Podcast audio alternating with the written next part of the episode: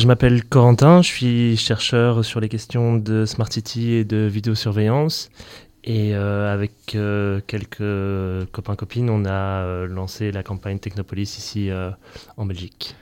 Et qu'est-ce que Technopolis? Alors, Technopolis, c'est la volonté de s'opposer à tout ce qui est mesures de surveillance en ville. Donc, à la base, ça part d'une association en France qui était plutôt spécialisée sur les libertés sur, Internet, tout ce qui est lié au numérique tout ça.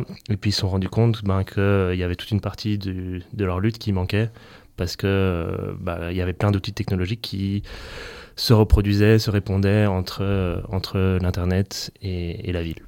Et du coup, que ça valait la peine de, sortir de leur carcan un peu de, de geek, de, de spécialistes euh, des questions informatiques, et d'essayer de créer une dynamique plus large euh, qui viserait à, s'opposer de façon plus organisée et peut-être plus, concrète et avec peut-être une chance d'un petit peu limiter la casse par rapport au développement bah, de tout ce qui est euh, caméra, drone, euh, ce genre de, choses qui envahissent nos villes et, qu'on n'a pas vraiment l'impression qu'on a la possibilité de faire quoi que ce soit parce que ça, ça arrive comme ça du jour au lendemain et on est là, oh, c'est là, qu'est-ce qu'on fait maintenant?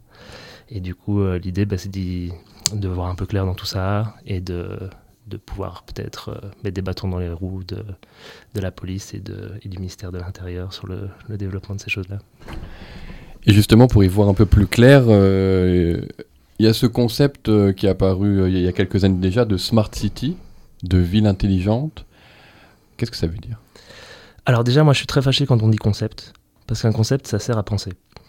Smart City, c'est pas un concept, c'est pas des gens qui avaient envie de mieux penser qui ont parlé de Smart City. C'était des gens qui avaient envie de vendre des choses. Du coup, voilà, je sais pas quelle est la bonne application, la, bonne appellation. Il faut peut-être parler de, de marque, d'outils marketing. Enfin voilà, il faudrait trouver un, autre mot pour mieux qualifier ça. Mais moi, j'essaye de pas dire concept parce que je trouve que c'est leur accorder trop de, trop de crédit déjà. Euh, et donc effectivement, euh, ça vient de IBM, semble-t-il.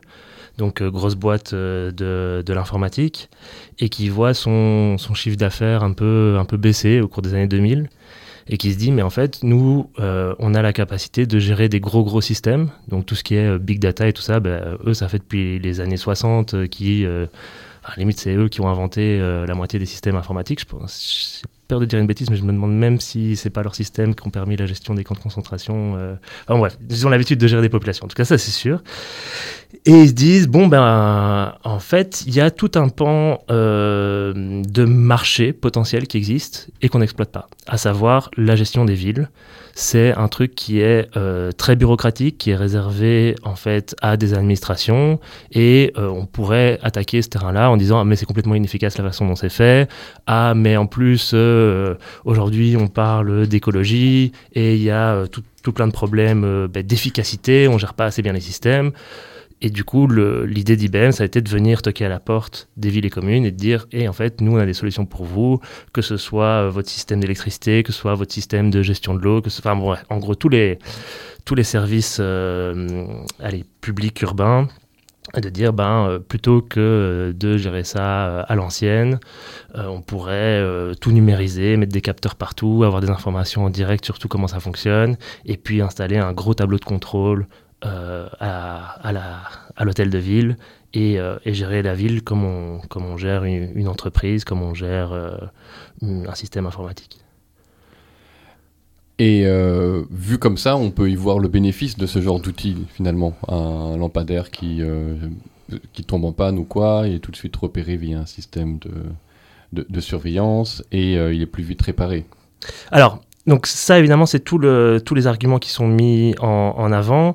Bon, moi, je fais pas trop le taf de euh, dire à quoi ça pourrait servir parce que, en gros, eux le font déjà très bien. Ils ont des sites internet, ils ont des, fascicules en papier glacé, ils peuvent faire leur promotion, etc. Donc voilà, moi, j'estime que c'est pas mon, rôle que de, défendre leur, euh, discours, mais effectivement, euh, ça, revient à ça, ça revient à dire, en gros, que tout va être lisse, tout va pouvoir couler euh, sans, sans, encombre, tout va pouvoir être mieux géré et euh, vous allez plus euh, marcher sur votre trottoir et, être éclaboussé par de l'eau parce que c'est sûr qu'il y aura un capteur qui l'aura bien vu avant vous, c'est sûr qu'il n'y aura plus jamais un feu rouge qui marchera plus, etc. etc.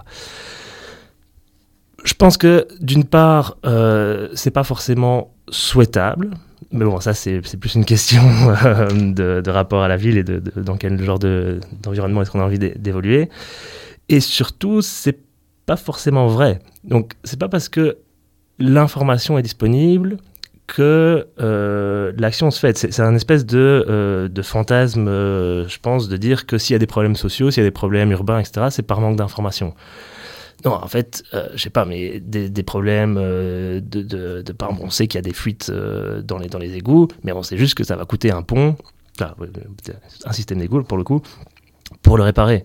Euh, on sait qu'il y a des endroits de la ville où, enfin, je sais pas, les routes wallonnes, par exemple, tout le monde sait qu'elles sont en mauvais état. On n'a pas besoin d'avoir des capteurs dans le macadam pour savoir où est-ce qu'il y a un trou. Non, si, si, on veut que les routes soient en bon état, il a un moment, il, faut mettre les moyens pour les réparer.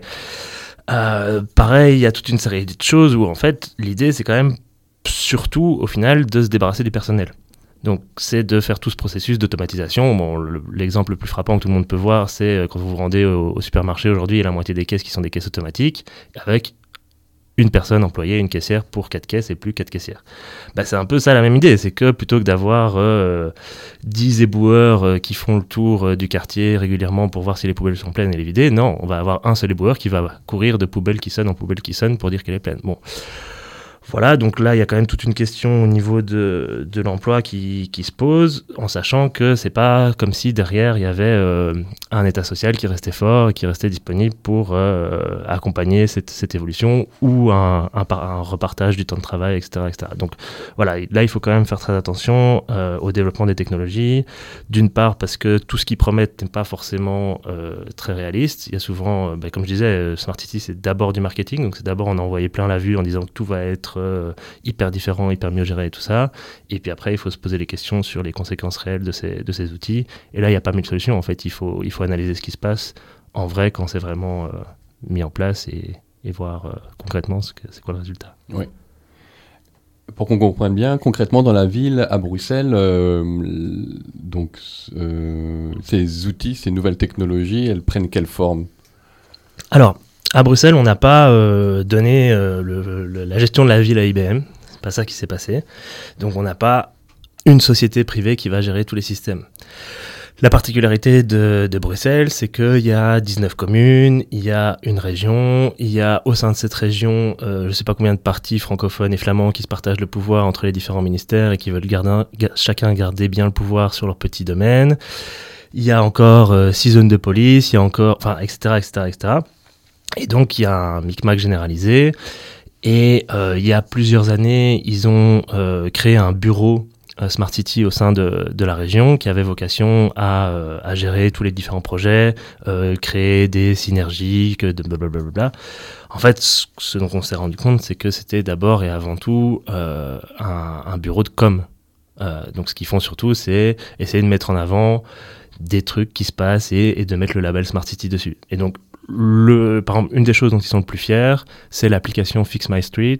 Donc, c'est une petite application que vous pouvez installer sur votre téléphone. Et s'il y a, euh, je sais pas moi, un trou dans la route, vous pouvez faire une photo, l'envoyer euh, au travers de l'application. Et eux, derrière, ils ont un bureau qui renvoie vers le, service responsable. Donc, voilà, ça reste en fait finalement juste euh, une, plateforme pour que des gens, alors encore manuellement quelque part, préviennent les trucs. C'est pas que dans, dans, chaque pavé il y a un capteur pour dire si le pavé est de travers ou pas. Ensuite, un autre euh, gros projet qui a été fait au nom de, Smart City Bruxelles, c'est ce que eux appellent la mutualisation de la vidéoprotection, que nous on a plutôt tendance à appeler la centralisation de la vidéosurveillance, parce que bon, il, la langue ça va un peu, mais quand même il y a, des limites. Et donc ça, ben, c'est justement par rapport au fait qu'il y a une, diversité d'acteurs euh, bruxellois, ils essayent de tout rassembler sur une même plateforme. Donc en particulier les caméras de surveillance des six zones de police, euh, alors c'est pas encore fait parce que de nouveau il y a des résistances, il y a des zones de police qui disent mais non non non non nous c'est notre système, on veut garder le contrôle dessus, mais quand même progressivement année après année les, différentes zones euh, rejoignent la, plateforme. Et donc voilà l'idée de cette plateforme c'est d'avoir un centre de crise à un endroit, d'avoir deux data centers et que toutes les données de la vidéosurveillance soient gérées au niveau au niveau régional et que euh, si par exemple, je sais pas moi, euh, à la frontière entre la zone midi et la zone ouest, donc entre, euh, entre Anderlecht et Molenbeek, il y ait quelqu'un qui s'enfuit et qui passe d'une zone à l'autre, bah, que le, le, bureau central d'Anderlecht puisse voir aussi ou par où est passée la personne. Enfin, donc d'essayer de créer comme ça des, des, trucs. Et juste pour comprendre, cette vidéosurveillance, elle, euh, elle capterait... Euh, enfin, donc tu parlais de différents acteurs, actrices, mais c'est par exemple, j'imagine, donc la région, les villes, euh, les communes, la police, mais il y a, d'autres structures qui utilisent aussi la vidéosurveillance. Est-ce qu'elle aussi, enfin je pense à la STIP par exemple, ou à la SNCB, et d'autres que j'oublie probablement, est-ce que c'est aussi collecté C'est l'idée de, centraliser aussi voilà. Euh, ces, surveillances-là? Alors, il y a quelques complications au niveau du fait que euh, si une caméra elle est placée dans l'espace public ou dans l'espace privé ou dans un espace ouvert, accessible au public, machin, c'est pas les mêmes réglementations. Et donc voilà, c'est au niveau juridique c'est un peu compliqué à mettre en place, mais effectivement, sur cette plateforme, ce qu'ils font, c'est que euh, dans un premier temps, le, le gros du projet, c'est de partager entre les six zones de police mais la STIB est aussi connectée au réseau. Alors, ça permet pas à la STIB de voir les caméras de surveillance de la police, mais l'inverse, par contre, est, vrai. Ça permet pour la police d'avoir un accès direct aux images de la STIB. Les autres euh, structures qui sont, qui sont liées à la plateforme, euh, c'est euh, le port de Bruxelles. Donc en fait, le port de Bruxelles, c'est pas juste un endroit dans Bruxelles, c'est tout le long du canal. Il y a des écluses, il y a donc des caméras qui filment à tous ces, tous ces endroits-là. Donc au niveau de la surveillance du canal, ça peut, ça peut être important. Il y a aussi Bruxelles Mobilité, donc qui, euh, eux, ont toutes sortes de caméras sur les gros axes, en fait, les axes régionaux. Euh, bon, Bruxelles Mobilité, donc c'est le, ministère des Transports à la, à la, région bruxelloise. Et eux, ils ont aussi plein de caméras dans les tunnels. Donc voilà, ça c'est un gros, un gros réseau aussi. Euh, donc on, estime qu'il y a plus de 500 caméras euh, au niveau de Bruxelles Mobilité. Au niveau de la STIP, ça dépend comment on compte. Euh, il y en a des milliers déjà dans les, dans les stations, mais auxquelles il faut ajouter encore celles qui sont dans les, les bus et les trams et les machins. mais bon, par contre, celles-là pas, enfin non, ne sont pas reliées à des salles de contrôle. Donc elles les enregistrent et s'il se passe un truc, ils peuvent aller revoir derrière, mais il n'y a pas quelqu'un qui, regarde en direct. Alors que pour ce qui est des, stations de métro, il y a l'un ou l'autre endroit euh, à la STIB où il y a effectivement des gens derrière les écrans, avec une équipe qui va se focaliser plutôt sur euh, le fonctionnement du trafic, s'assurer qu'il n'y a, a, pas un embouteillage, il n'y a pas un obstacle sur les voies de tram, etc. etc. et plus une équipe euh, sécurité. À la police, c'est dans les, les dispatching que ça se passe. Donc, c'est euh, des espèces de, centres d'appel comme ça, sur lesquels les, murs sont, sont remplis d'écrans. Donc, a priori, en temps normal, il n'y a pas quelqu'un qui passe vraiment son temps à tout regarder. Pourquoi? Parce que en fait, c'est hyper fatigant. À force de regarder ces écrans, on voit, on voit plus rien. Et puis en plus, bon, bah, il y, a, y a énormément, enfin, il y a de plus en plus de caméras, et donc arriver à tout regarder, c'est pas, pas gérable. Et du coup, euh, ce qu'ils font, c'est plutôt bah, au moment où quelqu'un appelle pour dire et il se passe un truc à tel endroit, alors boum, ils peuvent, euh, euh, diriger les caméras vers cet endroit-là et avoir un genre d'appui pour, leur, pour leur intervention. C'est plutôt ça qui, se passe. Et je suis sûr que j'ai dû oublier l'un ou l'autre acteur. SNCB SNCB, je sais pas où ça en est. donc SNCB, ils ont aussi un gros gros système. C'est hyper impressionnant si vous allez dans les gares qui ont été rénovées récemment vous allez voir que euh, si vous levez un peu les yeux, il y a une quantité de caméras invraisemblable. Et alors ce qui est très particulier, c'est qu'ils les ont vraiment positionnés dans l'idée de pouvoir faire de la reconnaissance faciale. Donc c'est très très marquant si vous prenez un ascenseur, si vous prenez un escalator, si vous prenez la moindre porte, dès que vous la franchissez, dès que vous l'empruntez, vous allez voir que vous vous retrouvez nez à nez avec une, euh, avec une caméra. Et ça, c'est très clairement fait pour qu'il n'y ait pas moyen de circuler dans la, dans, dans la gare du Midi, par exemple, sans euh, avoir une image d'un visage. Là où, si vous regardez les, les, caméras de police, la plupart du temps, en fait, elles sont euh, au deuxième étage des maisons, donc elles ont plutôt vocation à avoir une, une vue d'ensemble du territoire et avoir ah, voilà, une idée de ce qui occupe à se passer. Est-ce qu'il euh, y a une bagarre, ou est-ce qu'il se passe rien, ou est-ce qu'il y a un embouteillage? Enfin voilà, c'est plus une, une vue d'ensemble qu'une qu'une volonté d'identification personnel. Quoi. Il y a des caméras. Ouais. On surveille parce que des gens regardent où c'est enregistré et Mhm. par la suite on peut regarder où on les pointe dès que quelque chose se passe. Mais est-ce qu'il y a des dispositifs, une sorte de d'intelligence avec beaucoup Ouais. de guillemets, qui permettraient de se dire Hum, là il y a une scène étrange euh, qui est en train de se produire, qui potentiellement peut amener un vol, euh, un, un- acte. euh, Donc, effectivement, un des aspects de ce projet-là dont je parlais de mutualisation de la vidéoprotection, c'est de mettre toutes les caméras de police sur le même réseau. Et du coup, sur ce réseau de pouvoir faire tourner une série de logiciels d'analyse ou d'algorithmes. Et donc effectivement, il y a un, un logiciel qu'on appelle le Video Management Software. Donc ça, c'est vraiment le, logiciel de base qui va euh, gérer l'interface entre euh, le policier et euh, le contrôle de la caméra. Donc il peut avoir un petit joystick, et alors, etc., etc., Mais dans ce logiciel principal, donc c'est Genetech à Bruxelles, donc c'est une société québécoise, on peut ajouter des, petits add-ons. Comme dans Firefox, vous rajoutez une extension, et ben eux, ils font pareil. Et donc là, ce qu'ils font, c'est qu'ils mettent des, des algorithmes qui s'appellent de Video Content Analysis, donc analyse du contenu vidéo. Et alors là, bah, on rebondit un peu sur ce que je disais tout à l'heure avec l'idée de tout automatiser, que euh, va arriver à tout détecter automatiquement et tout ça. Donc si on les écoute, eux ils disent ah ouais on est capable de euh, repérer un attroupement, on est capable de repérer un dépôt d'immondice, on est capable de repérer un tag, on est capable de repérer de la fumée, on est capable de repérer une personne qui reste euh, trop longtemps à côté d'une voiture et qui du coup peut la voler, on est capable de repérer un dépassement de ligne, un endroit où les gens sont pas censés aller où ils y vont quand même. Alors le problème, c'est que euh, donc c'est extrêmement flippant si effectivement ils arrivent à faire tout ça euh, en, temps, en temps réel. Mais vu qu'il y a euh, des milliers de caméras de police dans, dans Bruxelles et que bah, des gens qui zonent, il y en a quand même quelques-uns, des gens qui font des attroupements, il y en a quand même quelques-uns, des dépôts de machin, il y en a. Enfin, donc en gros, s'ils ils devaient vraiment faire ça en direct tout le temps dans Bruxelles, c'est le genre de système qui va sonner tout le temps. Si l'idée c'est de faire des économies de personnel par ailleurs, ben, ça veut dire qu'ils n'ont pas la personne qui est derrière capable de, gérer tout ça. Donc bon, problème, problème. Donc voilà, moi je suis un peu, un peu méfiant vis-à-vis de leur façon de présenter les choses, comme quoi tout serait automatisé, ils auraient vraiment un contrôle euh, allez, total sur tout ça.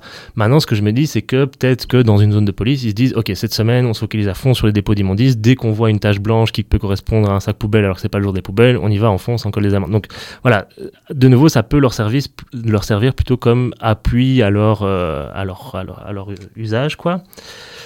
Et ça, c'est donc pour l'analyse en direct. Mais il existe aussi de l'analyse a posteriori. Et donc là, pour ce qui est de l'analyse en direct, c'était une, euh, une, société belge qui s'appelle ASIC, pour l'analyse a posteriori, ils ont une autre, euh, une autre petite extension qui s'appelle Briefcam. Donc là, on est sur euh, une société israélienne. Et eux, ce qu'ils font, c'est en gros de permettre à avoir un résumé d'une situation. Donc si par exemple, je sais pas moi, il y a eu un vol, un crime, un machin, que la police veut élucider, qu'ils ont vraiment envie de mettre un enquêteur dessus, eh ben, ils peuvent reprendre les images vidéo du lieu concerné et plutôt que de devoir, comme ils disaient avant, euh, passer en accéléré, euh, je sais pas, et analyser le truc, là, hop, ils ont un résumé, donc ils se retrouvent avec une, image sur laquelle il y a des ombres, comme ça, des, des personnes, et avec une heure au-dessus de leur tête, qui correspond à l'heure à laquelle ils sont, ils sont passés par là. Et aussi, alors je sais pas à quel point ça marche de façon euh, efficace, mais ils peuvent sélectionner des trucs du style le genre de la personne, je sais pas s'il y a la couleur de peau, ça je sais pas si ça. Mais le genre, je suis sûr. Euh, l'âge à peu près. Euh, est-ce que la personne court ou, marche plutôt lentement? Enfin, toute une série de caractéristiques comme ça. Et donc, voilà, ils peuvent essayer de retrouver quelqu'un plus, plus facilement, avoir une description peut-être plus précise pour, pour mener leur, leur enquête, quoi. L'autre truc qui est fait au niveau algorithmique, c'est tout ce qui est reconnaissance de plaques d'immatriculation. Donc il y a eu toute une phase euh, d'installation de caméras qu'on appelle ANPR, donc pour euh, lecture automatique de plaques d'immatriculation en anglais, Automatic Number Plate Recognition. Et donc ça, ça a été annoncé dans le, dans le, allez, après les attentats de 2015. Donc c'était vraiment annoncé comme une mesure euh, de lutte contre le terrorisme. Bon, ben voilà, qui peut après s'opposer à l'installation de caméras Ça veut dire que vous êtes les complices de Daesh, super. Mais alors, ce qui était aussi surprenant, c'est que les mêmes caméras étaient annoncées en parallèle pour faire de Bruxelles une zone basse émission. Et donc, euh, donc la zone basse émission, c'est l'idée de virer les voitures les plus polluantes de, Bruxelles pour euh, avoir une meilleure qualité de l'air et aussi pour euh, limiter les, dégagements de CO2. Quoi. Donc de nouveau, plus ou moins impossible de s'y opposer, ça veut dire que vous êtes contre la santé, vous êtes contre l'écologie, bon voilà, comment faire pour s'opposer à ça? Et effectivement, euh, à partir de 2018-2019, ils ont commencé à installer des, caméras. Alors elles sont un peu spéciales, elles sont un peu ovales, comme ça on les trouve beaucoup euh, au-dessus des, feux de signalisation euh, sur, les rues. Et donc celles-là, elles sont un peu plus basses. Et donc ces caméras, de fait, elles lisent les plaques d'immatriculation, donc elles voient passer les plaques et elles convertissent ça en une série de, chiffres et de caractères. et c'est relié du coup à la base de données d'immatriculation de la Belgique. Et l'idée, c'est que bah, si votre voiture elle est considérée comme trop polluante, après on va revenir à comment est-ce qu'ils définissent ça, euh, vous recevez automatiquement une amende. Pareil, il y en a aussi des caméras comme ça sur les autoroutes, et là, c'est pas pour la zone basse émission, c'est plutôt pour euh, est-ce que la voiture est volée, est-ce que la voiture elle a pas payé son assurance, etc. Mais, euh, mais de nouveau, même problème en fait. À la police fédérale, ils ont dit ben, vous êtes mignons, mais le système il sonne tout le temps. Nous, on n'a pas, le, pas le personnel derrière. Donc bon, c'est toujours le, même, le même enjeu. Mais bon, vu qu'on parle de Bruxelles, on va un peu, un peu parler de cette zone basse émission là, parce que euh, la façon dont ils, dont déterminent quelles sont les voitures les, les plus polluantes, c'est sur base de la norme euro. Alors moi, quand j'ai vu ça, je me suis dit, ah ouais, à la Commission européenne, ils ont dû bien se creuser la tête pour voir c'était quoi euh, les voitures les plus polluantes, euh, ils ont dû faire des études détaillées et tout. Non, la norme euro, ça correspond à l'année de fabrication de la voiture. La seule distinction, la seule subtilité de la norme euro, c'est la distinction entre est-ce que la voiture est à essence ou au diesel. C'est le, seul truc qui distingue. Mais donc, on est occupé à interdire l'accès à la région bruxelloise à toutes sortes de voitures sur base de leur année de fabrication et rien d'autre. Et donc, ça veut dire que si vous avez une vieille bagnole d'occasion donc vous avez besoin, je sais pas, pour faire les courses, parce que euh, vous avez un petit boulot qui requiert d'avoir une voiture et vous n'avez pas plus de thunes que ça pour vous acheter une nouvelle euh, voiture, ben vous allez recevoir des amendes et bon, à terme, vous n'allez plus pouvoir utiliser votre voiture à part si vous voulez payer une amende tous les trois jours. Alors que si par contre vous avez les moyens et que vous voulez vous acheter un gros 4x4 flambant, flambant neuf, là il n'y a pas de souci, euh, vous allez pouvoir avoir l'autorisation de rouler aussi librement que, que vous le souhaitez dans, dans, Bruxelles. Donc là on est quand même sur une conception de, de l'écologie assez particulière, euh, assez classiste, quoi, en fait, simplement. Euh, et, donc, euh, voilà, là, on voit aussi comment est-ce que. C'est vrai que j'en ai pas parlé, mais le, pareil, en fait, les, caméras de surveillance, elles sont pas réparties uniformément sur le territoire. en fait, dans le sud-est de Bruxelles, un peu plus, un peu plus aisé, un peu plus résidentiel, il n'y a pas énormément de caméras. Par contre, là où on trouve les plus hautes densités, c'est euh, d'une part dans le centre-ville, dans l'idée de faire du centre-ville de Bruxelles un espace euh, touristique, commercial, etc. Mais aussi et surtout euh, aux alentours du canal, dans tout ce qui est quartier populaire, avec des gens plutôt issus de l'immigration et avec un argument quand même, euh, l'ancien promesse de Molenbeek, il avait dit, mais les pauvres aussi ont droit à la sécurité, donc euh, blablabla, euh, on va quand même aussi leur mettre des caméras. alors que bon, on se rend bien compte aussi dans les discours qui accompagnent l'installation de caméras que bah, les, les, publics ciblés, c'est euh, les jeunes qui zonent, etc. Parce que euh, s'il y a longtemps, quand on installait des caméras, on disait euh, Ah oui, mais vous comprenez, c'est pour lutter contre le terrorisme ou c'est pour lutter contre, je sais pas moi, des crimes graves, machin et tout. Aujourd'hui, on est quand même plutôt sur les nuisances, les incivilités. Et qu'est-ce que ça veut dire? En fait, c'est les gens qui, qui zonent un peu en rue et peut-être qui dealent un peu ou quoi. en tout cas, c'est pas, ça vise pas la criminalité en col blanc de mettre des caméras dans la rue, quoi, ça c'est mmh. sûr. Euh, donc ces caméras qui sont capables de lire les plaques d'immatriculation, euh, reconnaissance faciale avec ces algorithmes, est-ce qu'il y a d'autres outils comme ça, d'autres dispositifs de surveillance assez, récents qu'on retrouve euh, en ville? Alors un, point important, c'est qu'ils ont commencé à déployer des drones. donc ça, c'était un truc qui, moi, me semblait, je sais pas, vraiment, vraiment encore de l'ordre de la dystopie jusqu'il y a peu mais euh, la, police fédérale a décidé de créer une, unité. Euh, donc c'était des, gens qui avant euh, faisaient la répression des manifs, là, les, Robocop. Ils, leur ont proposé, est-ce que parmi vous, il y en a qui seraient intéressés de suivre une formation pour devenir pilote de drone, machin et tout. Et donc ils ont constitué une petite équipe, je crois qu'il y a entre 5 et 10 personnes. Et cette équipe, elle est vraiment dédiée à Bruxelles. Donc malgré que ce soit la police fédérale, c'est pour Bruxelles. Et ils ont commandé euh, quelques drones, je crois que maintenant, pareil, il doit y en avoir entre, entre 5 et 10. Et ces drones, bah, ils sont utilisés euh, bah, pas mal en manifestation. Donc dans, dans l'idée de, euh, de vraiment pouvoir gérer une manifestation comme on joue au stratégo, quoi, d'avoir une vue euh, une vue d'aigle comme ça au-dessus de la manif.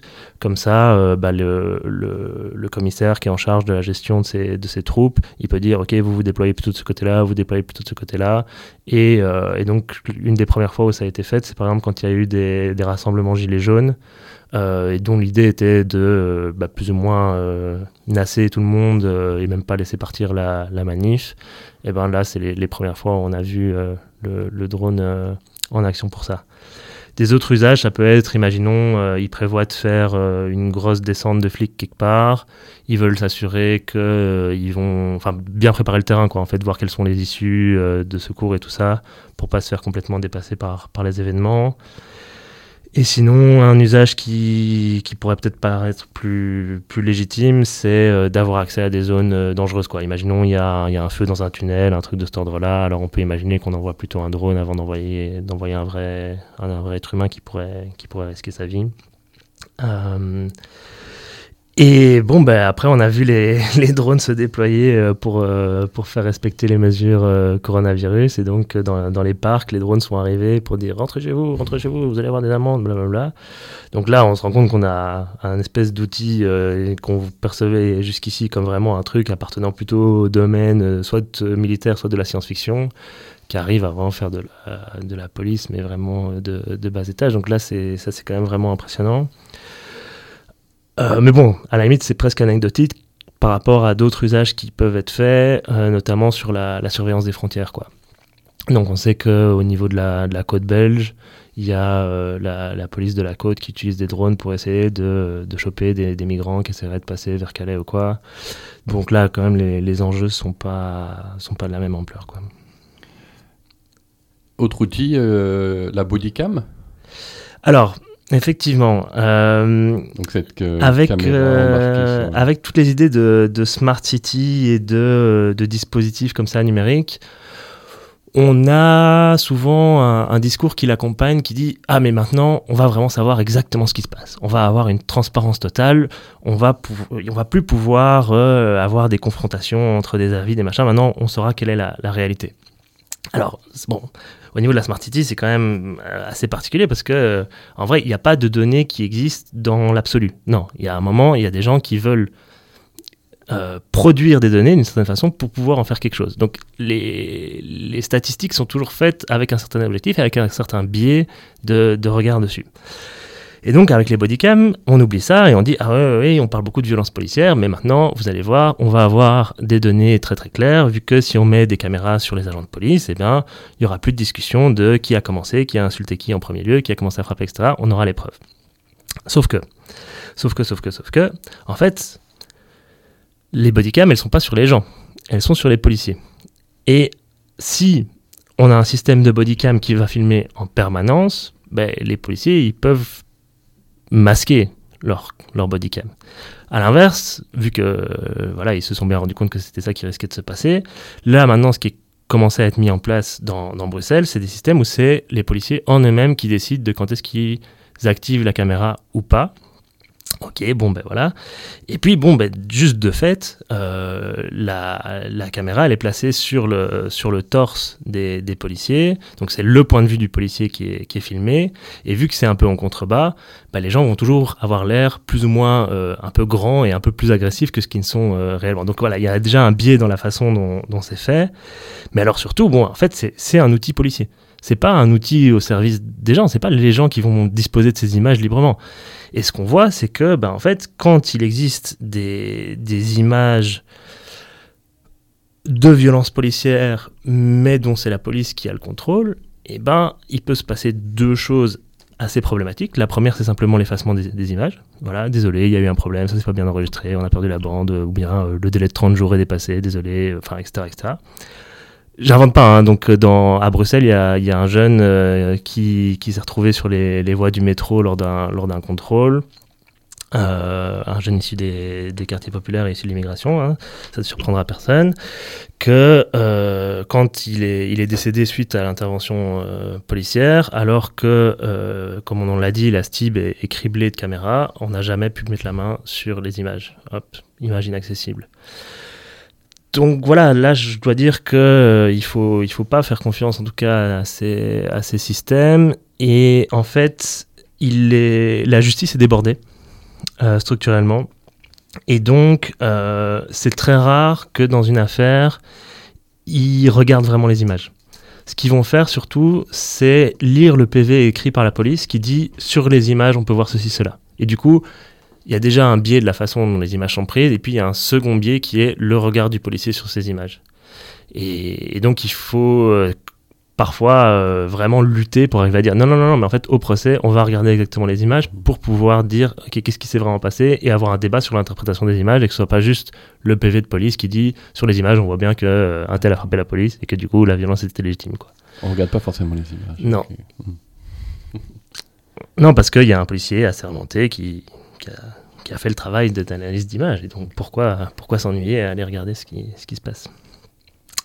Voilà, voilà tous ces outils, euh, c'est un, bah déjà c'est un, votre, votre rôle aussi, votre mission de, de, les pointer, euh, de, les, de les détailler, de les pointer dans, dans la ville. En tout cas, on pense à, à la cartographie, donc qui est accessible sur votre site euh, technopolis.be, et donc il y, a, cette cartographie qu'on peut peut-être un peu, un, peu, un peu détailler ensemble pour bien comprendre qu'est-ce qu'elle référence. Ouais.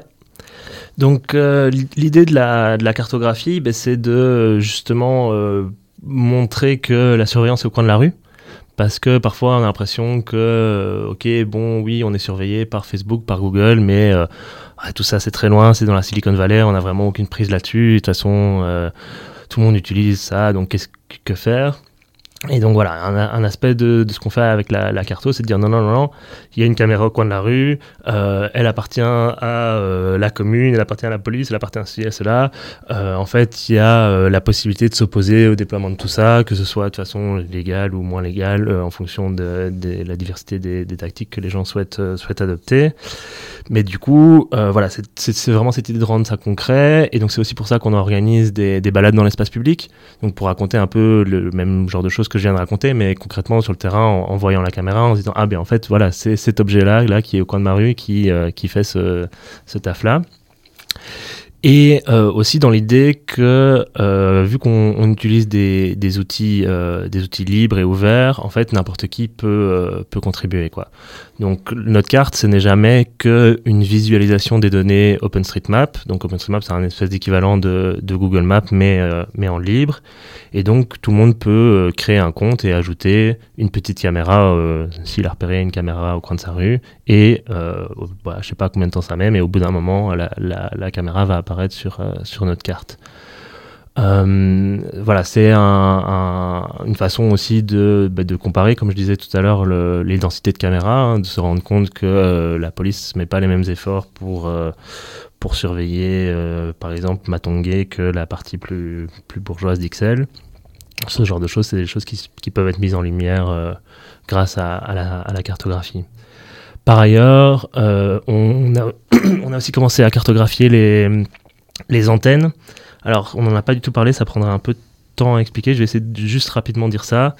Euh, c'est parce que euh, quand on a un, téléphone sur soi, euh, ben, de fait, vu qu'il doit fonctionner où qu'on soit, il faut que le réseau nous, nous géolocalise mhm. d'une façon ou d'une autre. Et ça, c'est en fait quelque chose qui est fortement utilisé par, par la police dans ses enquêtes. Et, et on avait envie de, de visualiser cet enjeu-là aussi parce que euh, plus il y a d'antennes, plus on peut avoir une estimation précise de la position des gens.